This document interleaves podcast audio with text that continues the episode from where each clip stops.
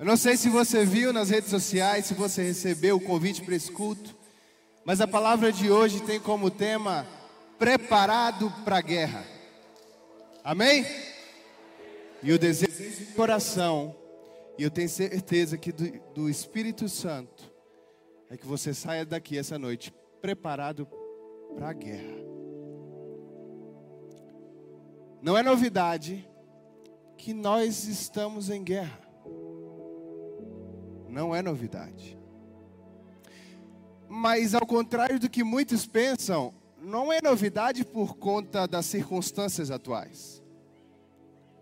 Não é novidade porque a Bíblia fala que desde o princípio, desde a queda de Adão, lá no Éden, se iniciou uma guerra. A Bíblia diz que o Deus, o nosso Pai, expulsa dos céus os demônios. Os demônios vêm para a terra. Satanás se torna o príncipe deste mundo. Deus, soberano rei, chefe maior das forças do reino de Deus. E Satanás, príncipe das trevas, príncipe deste mundo. Se iniciou uma guerra, irmão.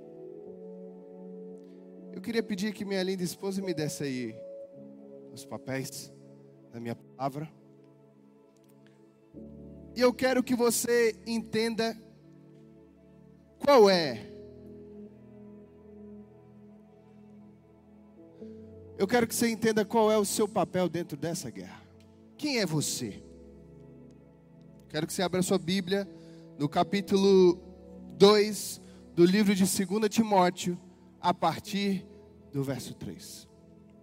Irmão, eu estou aqui fantasiado com um figurino de soldado, e não é qualquer soldado, é operações especiais, todo de preto. Mas é só uma, uma forma, uma ferramenta para que você não se esqueça dessa palavra, para que marque a sua mente, para que a sua memória se lembre um dia de um rapaz que subiu no altar fantasiado de soldado. Pastor, cultos atrás veio com a camisa cheio de sorrisos para falar de alegria. E em nome de Jesus, que esse ato aqui faça com que você se lembre o resto da sua vida da palavra que Deus tem para você.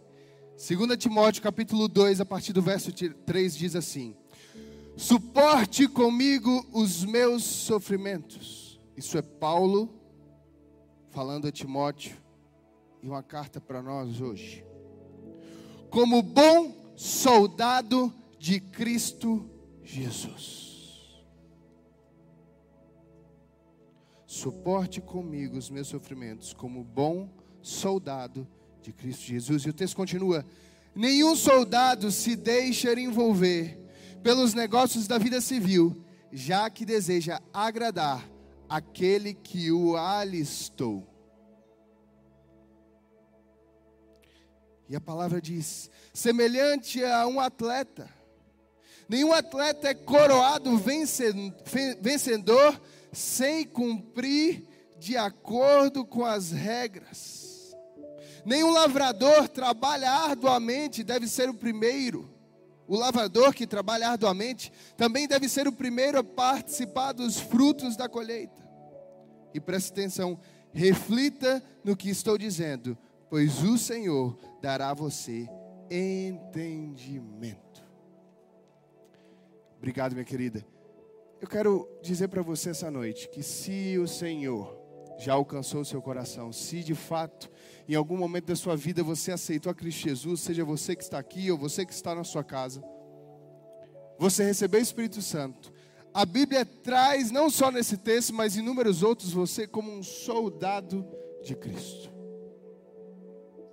alguém que está e faz parte do reino de Deus para guerrear essa batalha do reino das trevas contra o reino de Deus.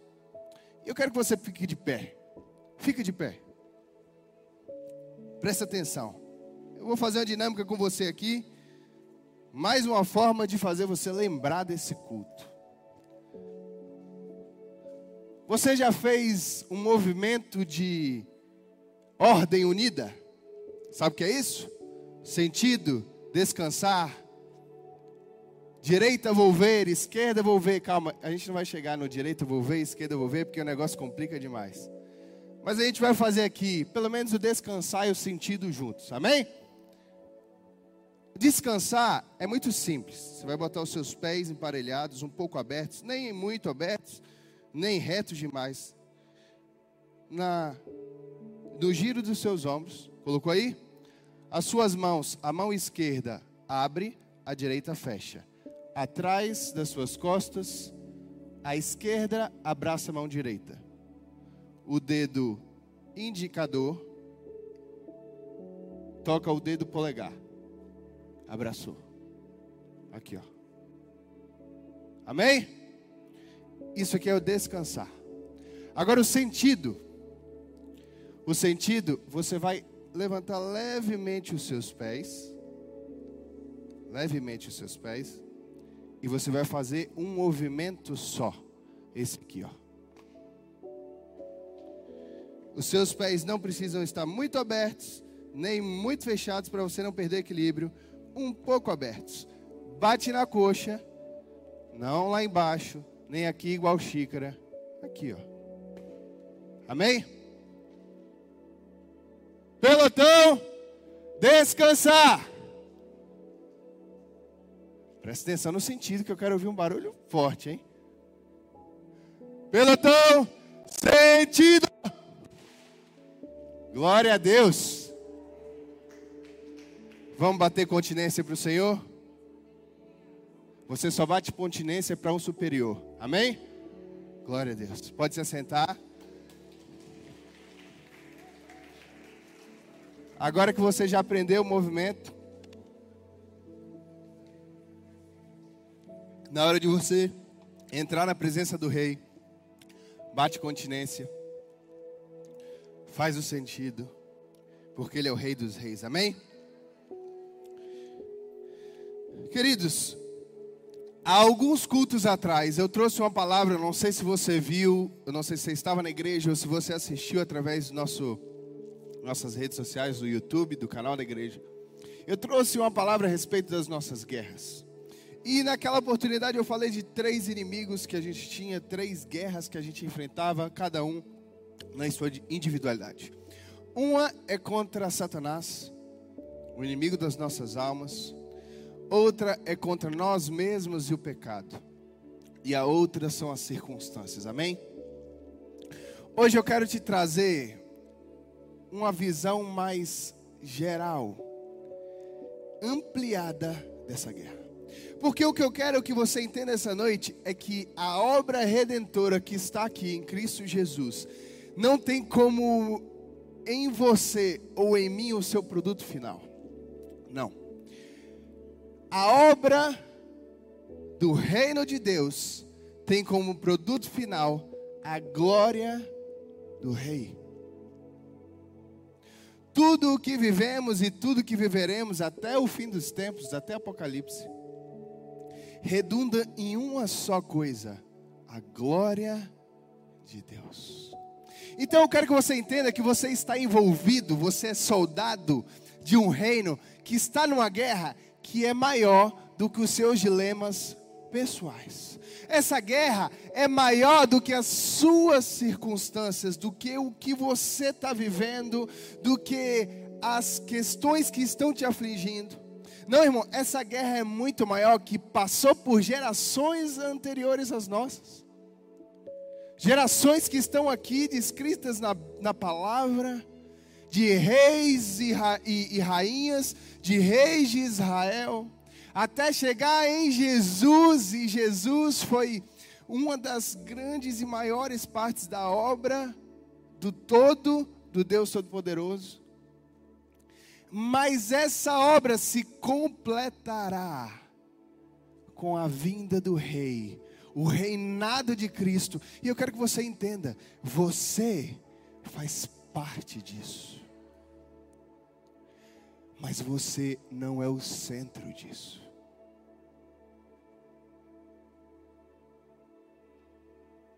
Não é que essa palavra não tenha palavras encorajadoras para nós. Aqui contém ensinamentos maravilhosos, eh, princípios, chaves poderosas para nos fazer entender e viver o melhor que Deus tem para nós, amém?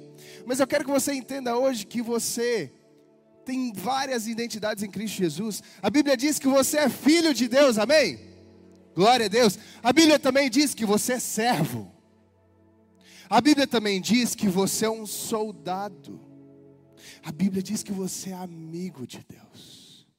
E eu quero trazer para você essa noite a identidade de soldado. Sabe uma característica muito específica, peculiar de um soldado que vai para a guerra ou que coloca a sua vida em risco?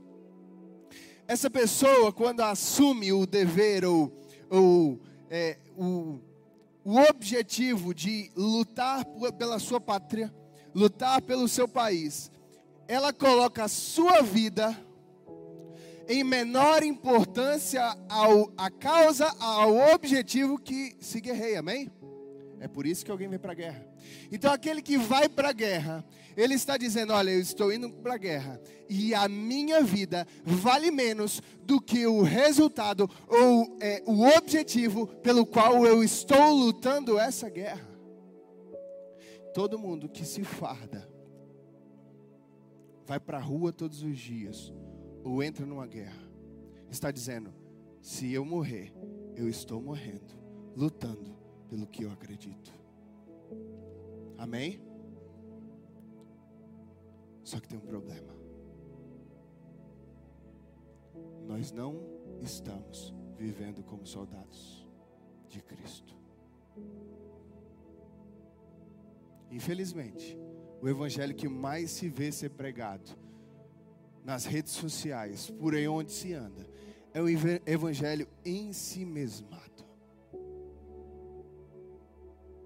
só para trazer aquilo que se quer ouvir, só para falar aquilo que se quer receber.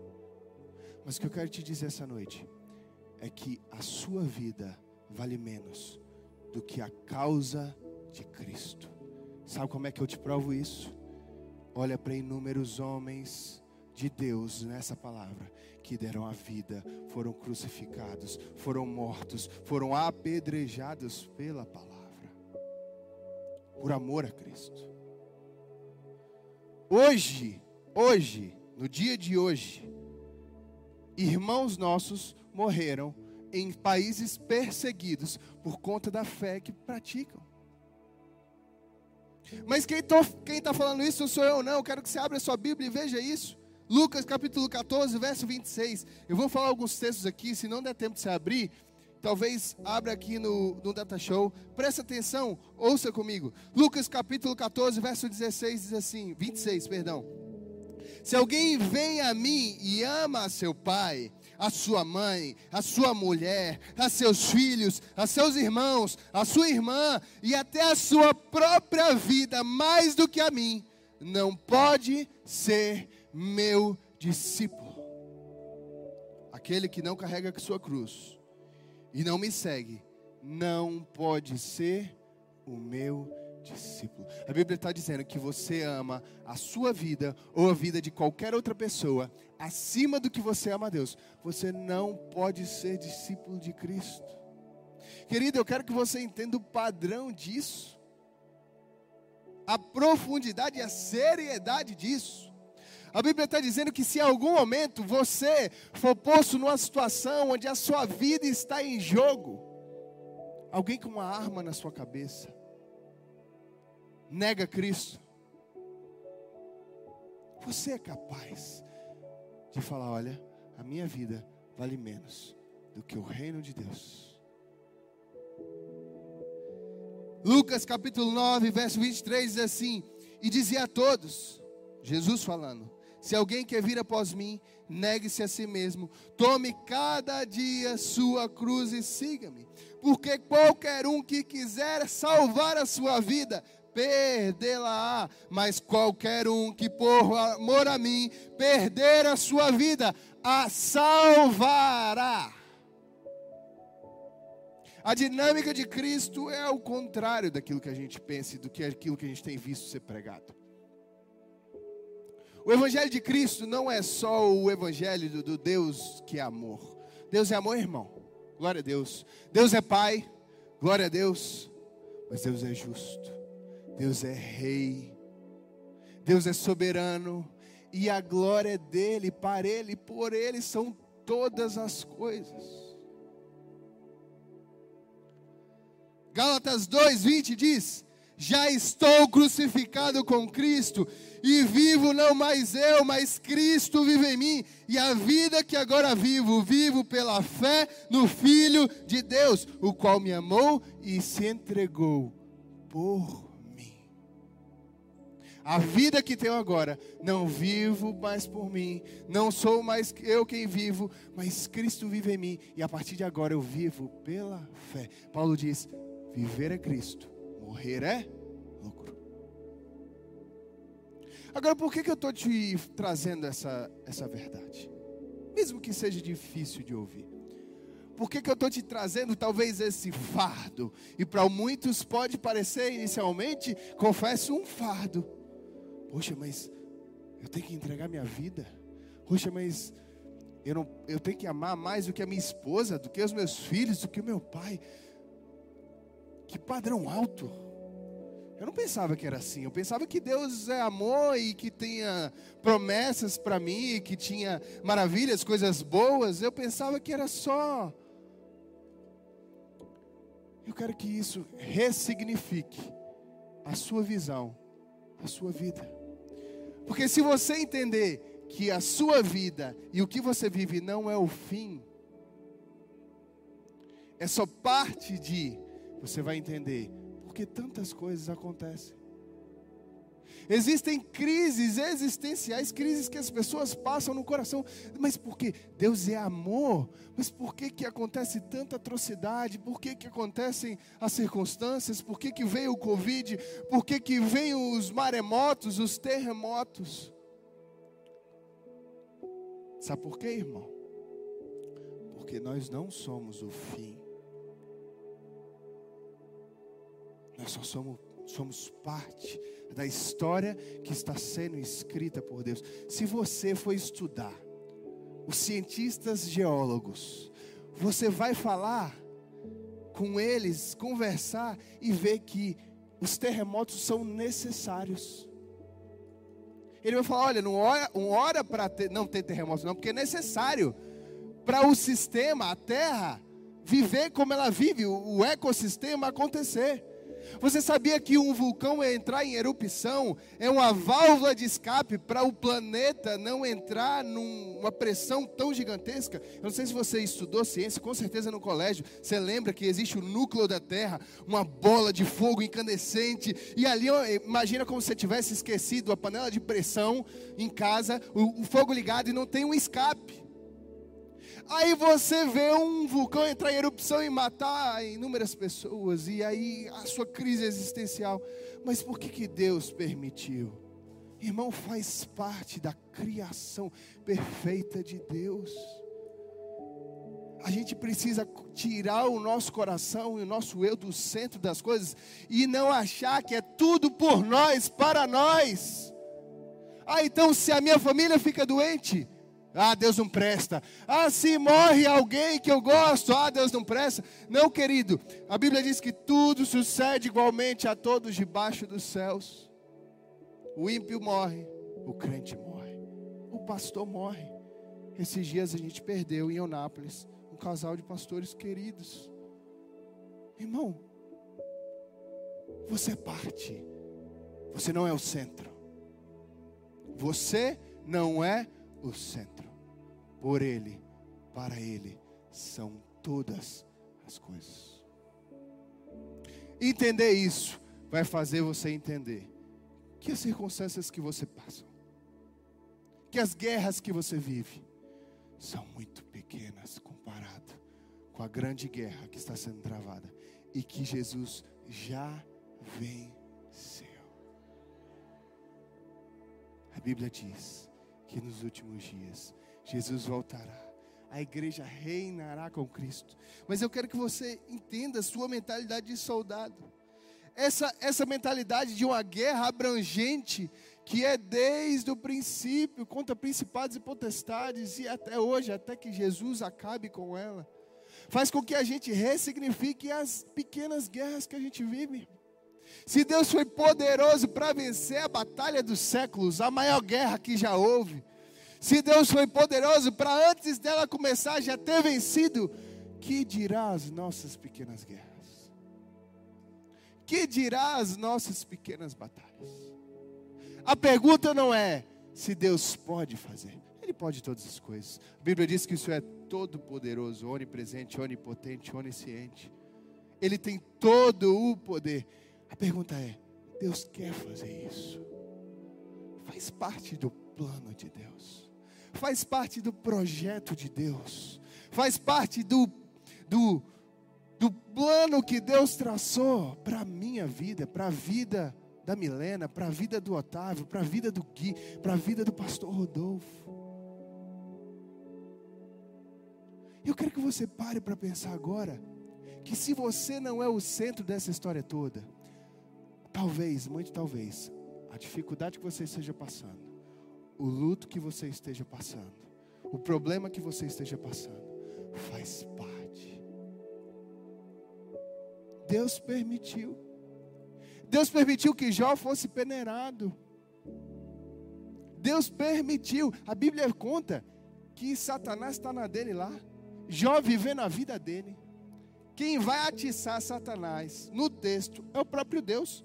A Bíblia diz: Tem visto meu servo, servo Jó? Deus falando para Satanás. Satanás quieto, fazendo o trabalhozinho dele de, de Satanás. Vai lá, Deus, e vai cutucar.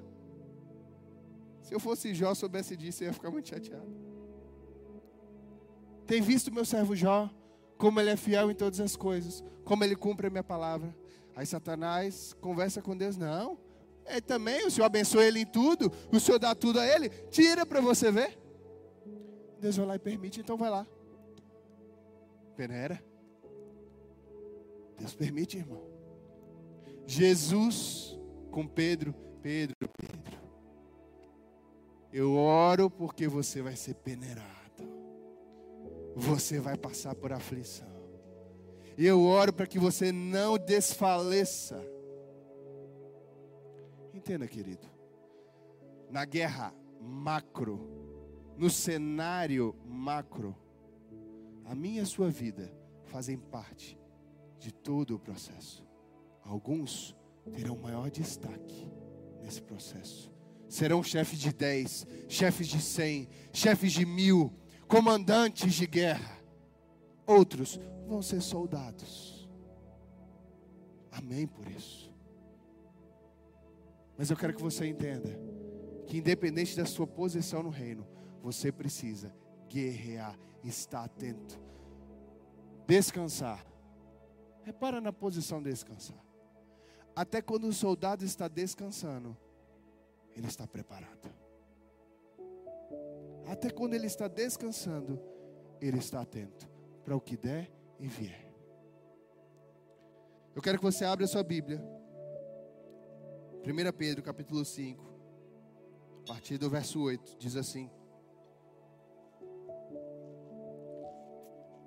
Estejam alertas e vigiem.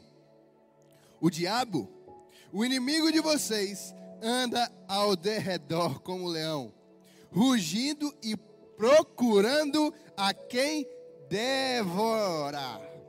Resistam-lhe, permanecendo firmes na fé sabendo que os irmãos que vocês têm em todo o mundo estão passando pelos mesmos sofrimentos. A Bíblia está dizendo que nós temos um inimigo, Satanás.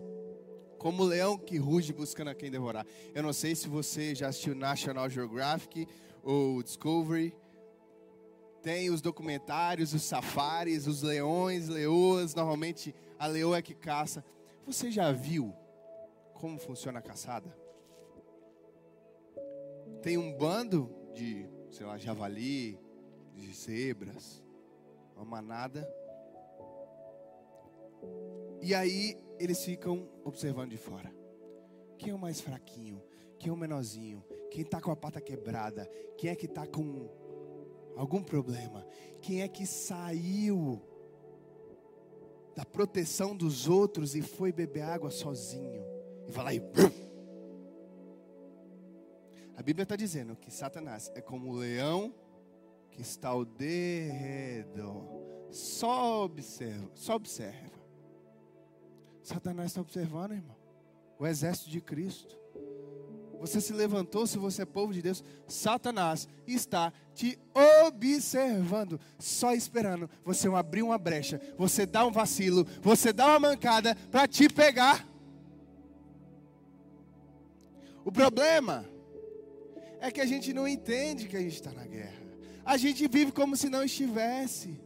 A gente vive sem arma, sem a armadura de Deus. Eu não vou entrar na armadura toda, mas a, a, Bíblia traz a armadura de Deus. Ela coloca lá cada item da armadura, de, do que, que você precisa se, se aparamentar para vencer as batalhas. E aí a Bíblia ela vai trazer alguns princípios para o soldado. E eu quero que você busque esses princípios. Eu quero trazer quatro, quatro princípios para o soldado hoje. O primeiro princípio é obediência. O soldado é obediente, irmão. O soldado obedece.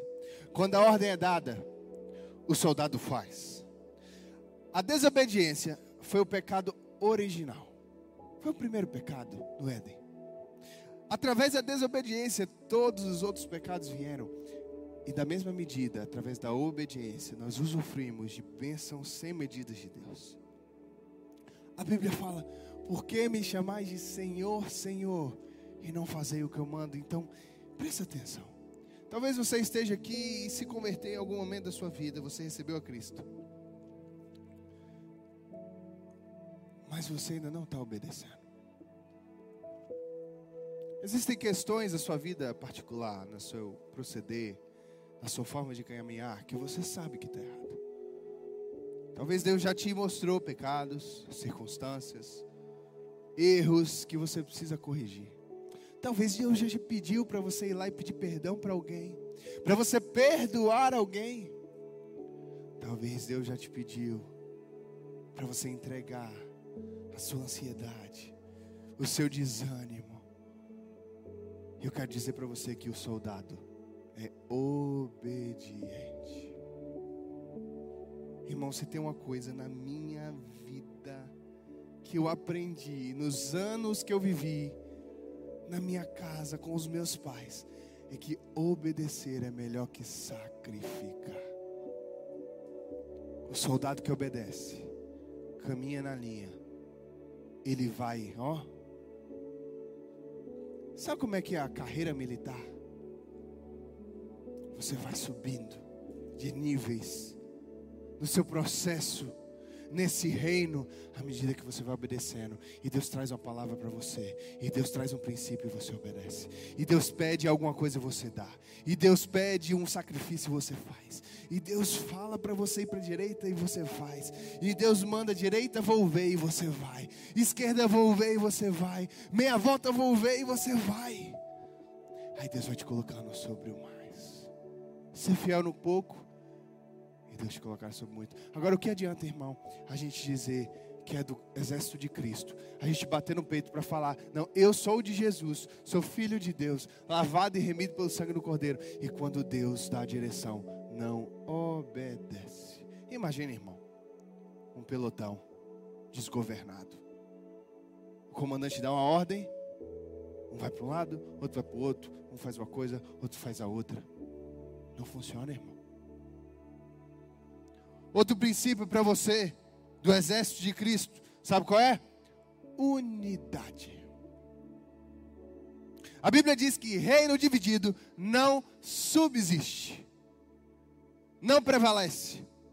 E se tem uma coisa que Satanás gosta de fazer no meio do povo de Deus, é trazer a desunião, a maledicência, a fofoca, é trazer a inimizade, irmão. Porque ele sabe que se o povo de Deus se unir, a Bíblia diz, eu e você, quando somos um, o mundo crê que Ele é. Isso é muito poderoso, irmão. Agora imagina no meio de uma batalha, no meio de uma guerra. É uma tropa espalhada. Tem uns para lá, tem outros para cá. Irmão, na pandemia foi o que a gente viu. A tropa do Senhor, a tropa do exército de Cristo espalhada, cada um vivendo a sua realidade, a sua vida, esquecendo que é um soldado que tem a obrigação, o objetivo de guerrear uma guerra em prol do reino, de alcançar a vida, de ser corpo de Cristo, de estar unidos, de fazer o reino prosperar e crescer, de cumprir aquilo que Deus tem separado para você. E Deus está chamando, toca, tocando as trombetas e chamando o povo de Deus de volta, vem, volta se reúne novamente. A Bíblia diz que quando o povo de Deus se reúne, Deus procede a bênção e a vida. A Bíblia diz que nos últimos dias, que eu e você não deixemos de congregar. A Bíblia diz que muitos são os membros, cada um na sua individualidade, mas um só é o corpo. E não pode dizer a mão nós não precisamos de você, ou pé, você é inútil. A gente não pode falar isso, irmão. Ou aquele que é olho, não pode falar, ah, porque eu não sou ouvido, eu não sou corpo, não. Ou que é ouvido não pode falar, ah, porque eu não sou olho, eu não sou corpo. Não, irmão. A Bíblia diz, isso é o texto falando. Se não tivesse olhos, onde estaria a visão? Se não tivesse ouvido, onde estaria a audição? Ah, Vitor, mas eu queria tanto ser um pastor, ser um, um missionário. Eu queria ter o tanto dom de falar em línguas. Presta atenção. Se Deus te der, a Bíblia diz: orai com zelo pelos melhores dons, buscai com zelo pelos melhores dons. Glória a Deus. Mas se não, cumpre a sua função no reino. Aonde o rei pedir para você estar, sabe por quê? Não se trata de você, não se trata de mim não é sobre nós, e sim sobre Deus. Essa realidade aqui não é sobre nós, irmãos. Nós não somos o centro disso aqui. Então para de dar tanto valor às suas demandas, às suas questões. Comece a importar com o reino de Deus. A Bíblia diz que o verdadeiro evangelho é cuidar do órfão e da viúva e atendê-los nas suas necessidades é falar de Cristo. Experimenta esquecer do problema que você está passando, esquecer da dificuldade que está passando e começar a se importar com as outras pessoas. Experimenta fazer isso.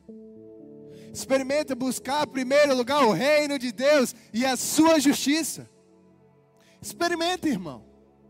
Experimenta ser um soldado regimentado, preparado, que Deus pode contar e quando fala, Roberto, Vai lá e fala com aquela pessoa do amor de Cristo.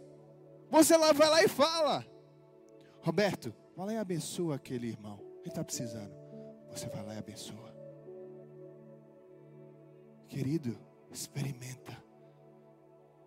Tirar os olhos do seu próprio coração, das suas necessidades, do seu mimimi, da sua circunstância, da sua choradeira, do seu, ó oh, céus, ó oh, vida, ó, oh, está tão difícil. Comece a olhar para as pessoas à volta. Tanta gente pior que você. A gente deu testemunho, eu e meu pai aqui esses dias. A gente saindo da obra que a gente está fazendo, com um monte de coisa na cabeça, um monte de boleto para pagar, irmão. Aquela preocupação, a gente passou, virou a curva, tinha um cadeirante passando com a daquela cadeira de roda elétrica. O Espírito Santo, na hora, causou um constrangimento no meu coração. Seu problema é ruim? Olhe daquele ali. Está difícil para você? Olha para aquele ali. Agora experimenta esquecer dos seus e começar a ajudar os outros. Acontece um milagre, irmão. Acontece um milagre com o soldado. Quando o soldado está na guerra, Jesus cuida das coisas.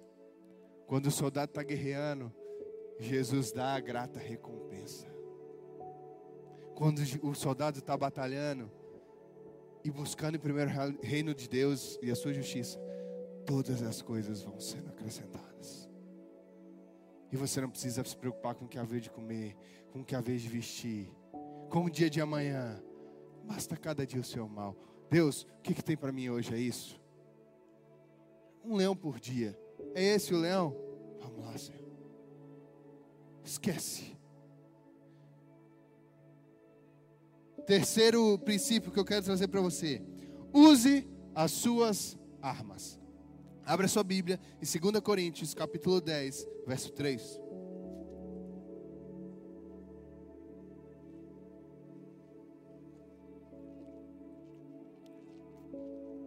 Qualquer soldado tem arma, irmão, amém? Está aqui a minha arma.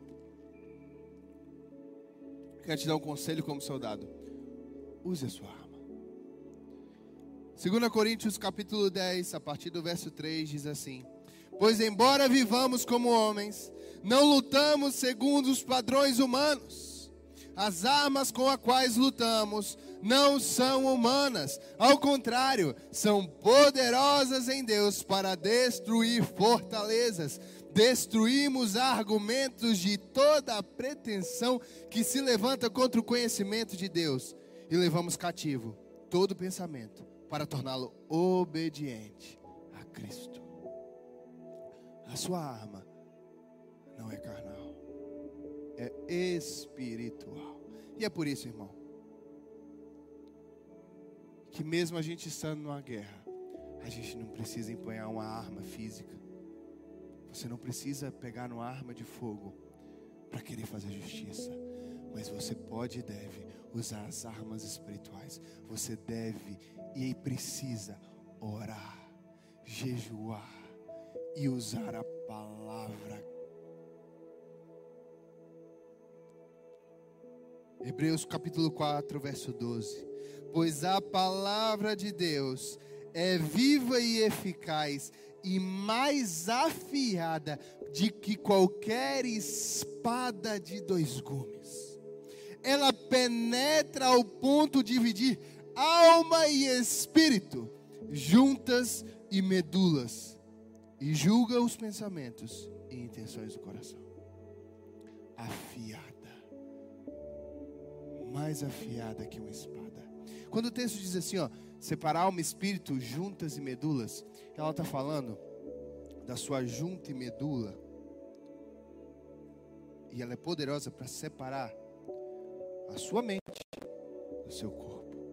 Não vivo eu, mas Cristo vive em mim. É esse o poder da palavra. Agora eu não ajo pela minha vontade, pelo que eu quero, pelo que eu penso, pelo que eu gostaria, pelo que eu desejo, mas o que Cristo quer em mim. E a prova disso é o final do texto: levando cativo todo o pensamento para torná-lo obediente a Cristo.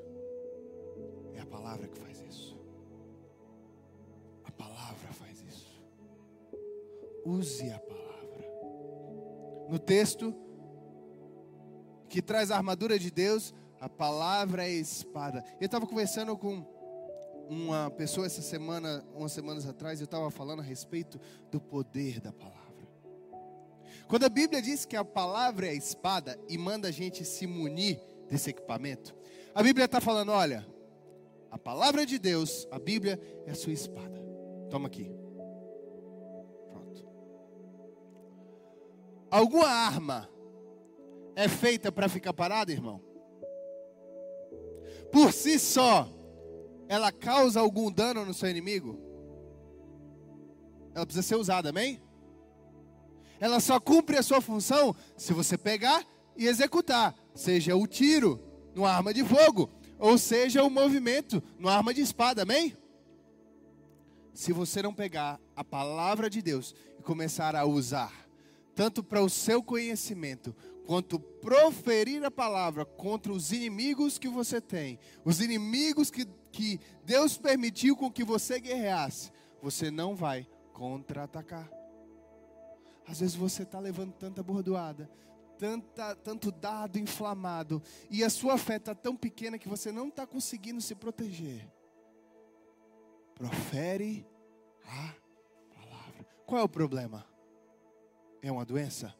Ora, veja, procure na palavra o que, que Deus fala sobre a cura.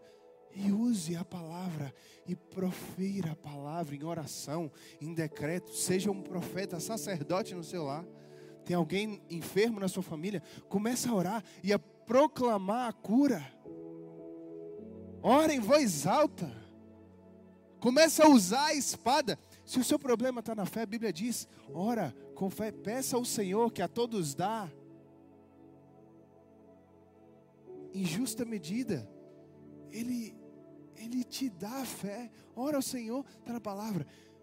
Queridos, quando minha mãe foi para um leito de UTI, eu já sabia disso, dessa chave, da arma que nós temos para guerrear. Na minha mente, eu quero que você entenda, você não deixa de ser racional quando você vira cristão, muito pelo contrário. A palavra te traz o entendimento real da vida, a inteligência real, a sabedoria que provém de Deus. Então não é porque você virou cristão que você é bitolado muito pelo contrário, você passou a enxergar o mundo espiritual e ele é real. Eu já, eu já sabia que Deus tinha todo o poder para curar a minha mãe. Eu sabia disso. Eu não sabia se ele queria fazer isso, se era da vontade dele, se era do propósito dele. Porque, assim como o ímpio falece, o cristão também falece. Talvez fosse a hora dela. Talvez Deus quisesse recolher ela naquele momento. Eu não sabia. Mas eu queria orar e guerrear essa guerra. Minha esposa sabe, é testemunha. Eu passei algumas madrugadas acordando e indo orar.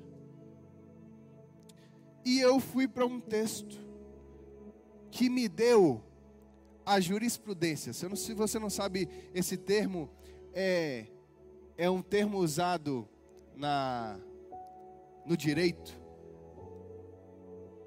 em que um juiz se baseia em um, outra, um outro deferimento de, de decisão para fazer o dele. Então eu encontrei uma jurisprudência de um rei que pediu ao Senhor mais anos de vida. A Bíblia diz que esse rei, ele teve um decreto do próprio Deus que ele morreria. A Bíblia diz, fala assim: Deus vira para ele e fala: põe a tua casa em ordem, porque você vai morrer. Aí ele vai lá prantear, orar, chorar e pede ao Senhor. E Deus vai lá e dá mais 15 anos de vida. Irmão, quando eu vi isso, eu achei a espada. Eu achei a espada e eu fui guerrear. Deus, o Senhor fez com o homem. Eu quero te pedir que o Senhor faça com a minha mãe também. Eu fui guerrear, irmão. Se em algum momento o Senhor dissesse não, continua sendo Deus. Mas eu vi uma brecha. E eu quis guerrear. E eu fui lá e fiz. E Deus atendeu. Agora tem outras horas, irmão, que a gente ora e pede alguma coisa. Só que a gente se esquece que a Bíblia diz que tudo que pedimos em nome dele, ele faria. Precisa estar na palavra. Precisa ser a vontade dele. Você precisa encontrar aqui a brecha na lei para pedir algo ao Senhor, porque senão, irmão, você só consegue fazer isso conhecendo essa palavra, lendo, tendo relacionamento com Cristo, todos os dias se debruçando, estudando, ruminando. A Bíblia diz, ó, medita na palavra dia e noite, ela usa uma expressão ruminar. Ruminar. Tem as duas ovelhinhas aí, Salomé, Salomé, Zebedeu, dois cordeirinhos, ficam aí pastando. Se você for ali no aprisco hall, cheio de bolotinha de cocôzinho de cordeirinho. Eu não sabia, irmãos, mas o, o cordeirinho tem quantos, quantos estômagos? Quatro? Alguém sabe aí? Alguém lembra que era um número assim? São quatro estômagos. Eles comem, a comida volta para a boca. Eles comem de novo, engole. E a comida volta para a boca. Isso é ruminar é você comer o alimento e voltar a mastigar aquilo, a entender, a processar aquilo. Em algum momento você vai voltar. Deixa eu entender de novo aqui. Medita, aprende como soldado que maneja bem a palavra da verdade, é preparado. Você não pode ser um soldado, irmão, desculpa dizer, frouxo. Quando Deus precisa de você liberar uma palavra para alguém, você nem sabe o que falar. Você nem tem algum conhecimento, pelo menos de um versículo. Ou se pelo menos você tem é, coragem, se você tem culhão, pelo menos vai lá e abre a sua boca e fala o que o Espírito Santo te guiar a falar. Nem que seja um Jesus te ama, um Deus te abençoe, um eu te amo, eu me importo com você, deixa eu orar por você. Não importa. Você nem tem o conhecimento ainda, você deseja ter, mas você sabe que Deus quer que você faça, então vai lá e faz, irmão. E por último, eu quero te trazer um princípio da recompensa. Ao soldado aquele que guerreia essa batalha, que já está vencida, irmão. Essa é a boa notícia. Essa guerra já está vencida por Cristo Jesus. É só uma questão de tempo. Para mim e para você, é no dia do Senhor. Se a gente vai nessa geração ver Jesus voltar, ou se vamos morrer e esse dia chegar para nós, não importa. Fim dali, acabou a carreira, guardou a fé de pé ao vencedor, o Senhor dará inúmeras, sem medidas bênçãos. A Bíblia diz que nem olhos viram, nem ouvidos ouviram, nem passou no pensamento do homem o que Deus tem preparado, irmão. A consciência disso faz com que você passe pelas circunstâncias de olho na, no, no futuro, na esperança, com foco na eternidade. É nessa, nessa crença que muitos, muitas religiões, kamikaze, homens bomba, de promessas infundadas, de não sei quantas virgens, de não sei o que que vai ter, vão lá e se explodem e botam a bomba no próprio corpo, tamanha confiança daquilo que receberão pelo sacrifício. Irmão, o evangelho é tão mais simples. Você não precisa botar a bomba no seu corpo, você não precisa explodir ninguém, só precisa amar um ao outro. Você só precisa fazer o bem aos outros. Você só precisa falar de Jesus, ser sal e luz, ser luzeiro na sua geração. É só isso que Deus quer de você. Que você não se acovarde, que você não se acanhe, que você guerreie e entenda que a vida não gira em torno de você que existe um Deus poderoso, um Deus cheio de graça e que a glória é dele. Então, por ele e para ele são todas as coisas. Eu gostaria que você ficasse de pé. Onde você está no seu lugar?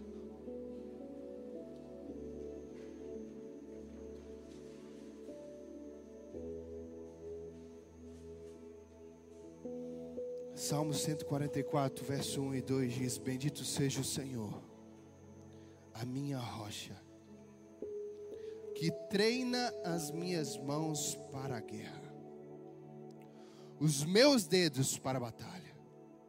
Ele é meu aliado fiel e a minha fortaleza, a minha torre de proteção e o meu libertador.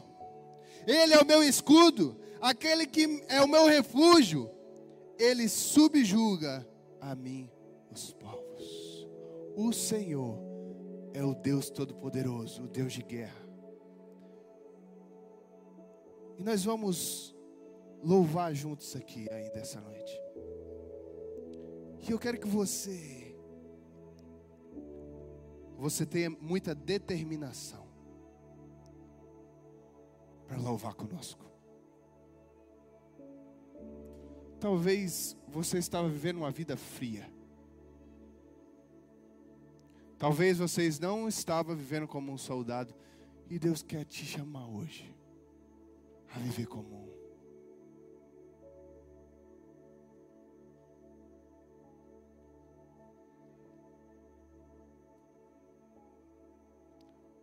Esquece dos seus problemas.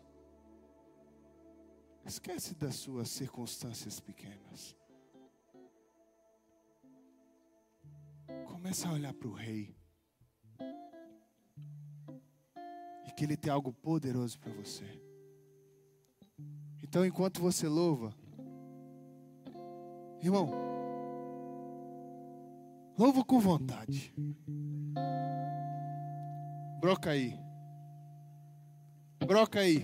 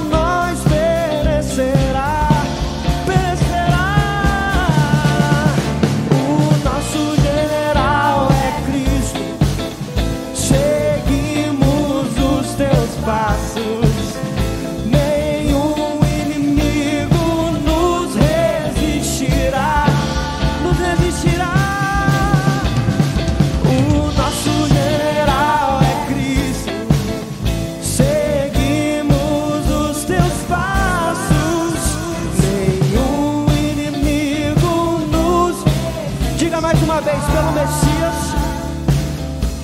Só por ele, pelo Messias, marchamos em suas mãos a chave da vitória que nos leva a possuir.